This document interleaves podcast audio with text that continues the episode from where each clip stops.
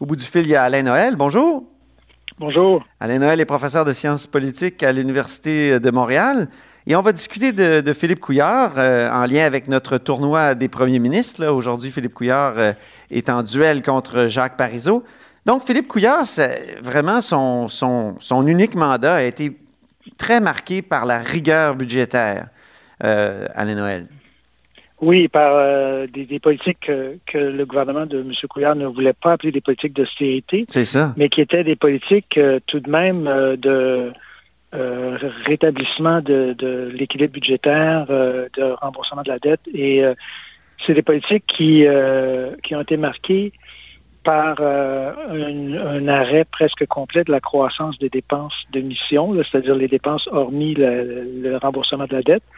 Euh, dans les années de mi au milieu du mandat à peu près. Donc, on a vraiment mis les freins. Et euh, à la toute fin, dans la dernière année du mandat, on a pesé sur l'accélérateur pour essayer d'aller récolter les fruits de ces, efforts en disant, bon, ben, maintenant, on peut dépenser davantage. Mais c'était probablement trop tard à ce moment-là. C'est ça, il aurait pu arrêter de, couper avant.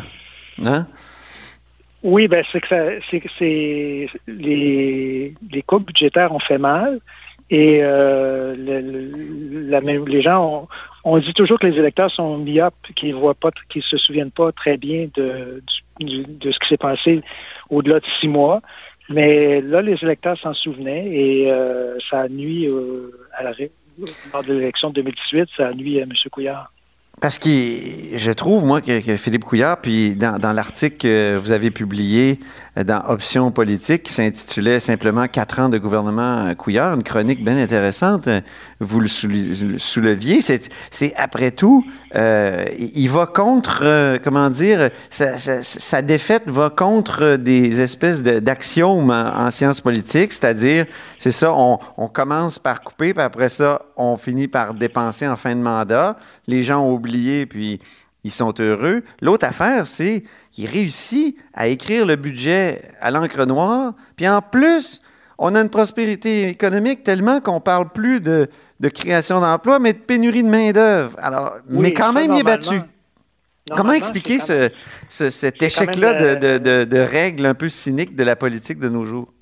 C'est quand même la recette hein, dans le manuel. C'est ça. Euh, si euh, les, politologues qui font euh, des projections, qui essaient de prévoir les résultats électoraux, constatent toujours que la situation économique dans l'année précédant l'élection est un facteur déterminant. Et donc, quand ça va bien, quand l'économie va bien, euh, normalement, ça va bien pour le parti qui est au pouvoir. Et M. Couillard ne sollicitait donc un deuxième mandat, donc c'était pas euh, c'était plausible qu'il puisse bien s'en tirer, d'autant plus que ça, c'était son calcul aussi. Euh, l'opposition arrivait en rang dispersé. C'est la fragmentation du vote ben oui. dans les, 15-20 dernières années avec Québec solidaire, le Parti québécois, la, Coalition Avenir Québec, euh, faisant en sorte que la plupart des observateurs, moi compris, et pensait que le Parti libéral du Québec était installé solidement euh, parce que l'opposition était divisée, la situation économique était favorable et les gros efforts d'assainissement budgétaire avaient été faits et permettaient de, se montrer plus généreux dans la dernière année. Mais ça n'a pas marché. Non, c'est ça. En anglais, on dit It's the economy stupid. Hein? C'est l'économie épais, mais ça n'a pas fonctionné. Ben, c'est que, dans le fond, c'est que les, mesures d'austérité ont fait mal. Euh, il y a eu aussi, euh, là, on le constate euh, aujourd'hui, la réforme barrette du système de santé a été très douloureuse aussi. Là. Ça a été un grand brasse camarade dans le système de santé. Et ça, pour les, les élections euh, au Québec, c'est toujours une, priorité des électeurs, les soins de santé. Oui. Et donc, euh, là, il y avait de l'insatisfaction de ce point de vue-là également. Euh, Monsieur Couillard, quand on pense à M. Couillard, on peut penser aussi à sa relative tiédeur par rapport aux différentes manifestations du nationalisme québécois. Oui. c'est pas quelqu'un pour qui c'était facile de d'exprimer la fierté des Québécois, le sentiment national québécois. Le, au milieu de son mandat, le gouvernement Couillard, je pense en 2017, a publié une politique d'affirmation nationale qui était bien faite, euh, qui donnait un peu les paramètres de, des politiques que le Québec allait adopter pour les relations intergouvernementales. Oui, ça s'intitulait Québécois, notre façon d'être Canadien.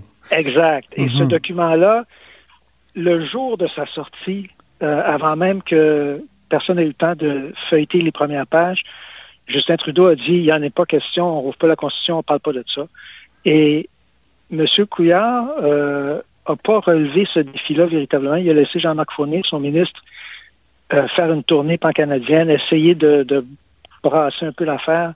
Mais euh, Philippe Couillard ne s'est pas emparé du dossier. Il l'a laissé aller un peu. Et ça, ça, dénote un peu. je ne suis pas certain que ce soit déterminant pour l'élection, mais en tout cas, ça caractérise un peu son mandat. C'est qu'il y avait une espèce de malaise avec euh, l'affirmation nationale québécoise et il n'était pas contre, mais c'était pas un dossier qu'il portait facilement. Oui, c'est ça, ça l'a un peu plombé, ça. Euh, alors que, on l'a dit plus tôt, il y avait prospérité économique, il y avait équilibre des finances publiques et même surplus euh, impressionnant. Mais en plus, il, a, respecté ses promesses. Il y a, François Petri et Lisa Birch de l'Université Laval qui ont tout calculé ça, qui, qui, qui arrivait à 82% même avant la fin euh, du mandat. Donc, euh, il y avait plusieurs, comment dire, bon, bonnes cartes dans, son jeu comme pour se représenter devant l'électorat? Oui, quoique les promesses, euh, en général, les gens les oublient assez rapidement. Ça prend des experts comme François Pétry pour comptabiliser tout ça, puis vérifier si ça a été accompli ou pas, faire cocher des, des cases. mais une grande partie de l'action gouvernementale euh, est en dehors du cadre du programme électoral. C'est-à-dire qu'on réagit à des événements, euh, on, corrige des situations, on, répond à des urgences. Et euh, comme par exemple la politique d'affirmation nationale dont on parlait, ce n'était pas dans le programme électoral. C'est une, une, préoccupation qui a été développée en cours de mandat. Et donc, cet indicateur-là de des promesses électorales, ça vaut ce que ça vaut. Mais quand même, euh, on, peut dire que le, gouvernement a été honnête. On pourrait ajouter aussi euh, à, la bonne conjoncture économique et euh, aux promesses remplies le fait que M. Couillard n'arrivait pas en élection dans un contexte de crise. On, se rappelle de la grève de 2012, par exemple, grève étudiante de 2012. Euh, bon, ça a secoué le gouvernement Charret et probablement contribué à l'élection de Pauline Marois. Euh, il y a la, crise actuelle, euh, c'est là, le, gouvernement Legault s'en tire bien, mais c'est tout de même un contexte très difficile. Oui. les années Couillard, c'est des années quand même à peu près au beau fixe. C'est ça. Il y a eu la rigueur budgétaire, il y a eu un peu l'oubli du nationalisme qui, qui, euh, qui lui a vraiment euh, nuit. Euh, ses positions multiculturalistes aussi, peut-être, ont, pu lui nuire. Cette, ben, L'idée qu'il disait à, chaque personne qui était un peu nationaliste qu'on met, on, comment il disait déjà, on, vous soufflez sur les braises, là, sur les, les braises à l'intolérance, c'est ça? Oui, puis, il y avait aussi, c'est que M. Couillard n'était pas très bon pour éteindre les braises non plus parce que euh, dans tout ce dossier-là de, la laïcité, de, l'identité, etc., euh, il était mal à l'aise et euh, il avait tendance à,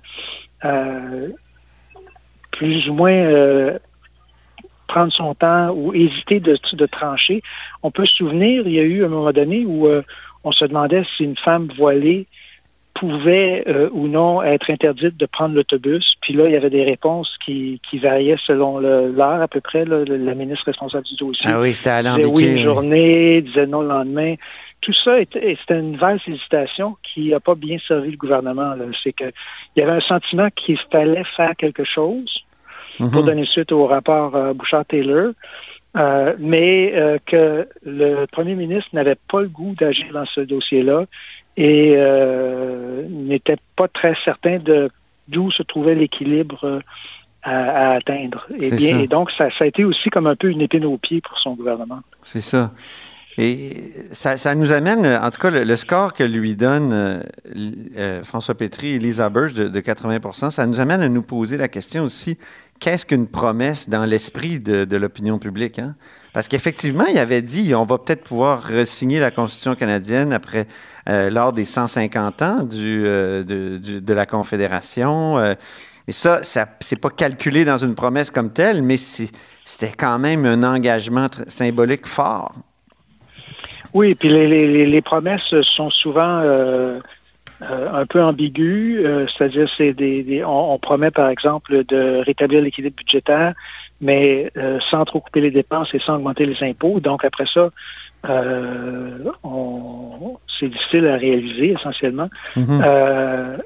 Et, et, donc le jugement que les gens portent sur un gouvernement, c'est un jugement plus global sur le contexte. Et bien sûr aussi, c'est un la plupart des gens ne portent pas tellement de jugement parce que une grande partie des électeurs ont une identité partisane. Ils votent pour le même parti depuis 20 euh, ans. Mm-hmm. et, donc, euh, ils vont être fidèles à leur parti.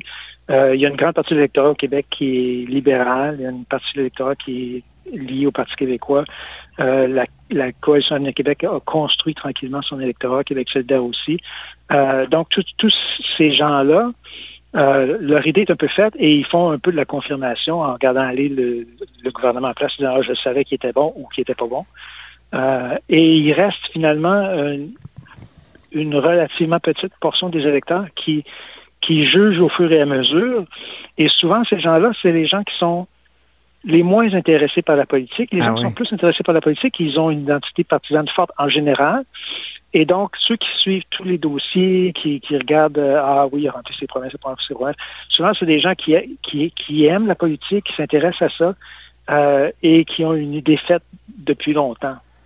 Puis les mous, eux autres, ils s'intéressent beaucoup aux personnalités, aux, ben, les gens qui, bourdes. de, plus, loin, euh, ils vont être plus influencés par effectivement les campagnes électorales, les personnalités, le contexte économique, euh, et, c'est eux qui, qui font et défont les gouvernements finalement parce que c'est eux qui, euh, mhm.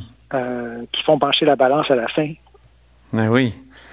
Et on a vu qu'ils ont chassé Philippe Couillard et aussi les libéraux en 2018, parce que j'ai l'impression que Philippe Couillard a aussi souffert d'une sorte d'usure du pouvoir de ce parti.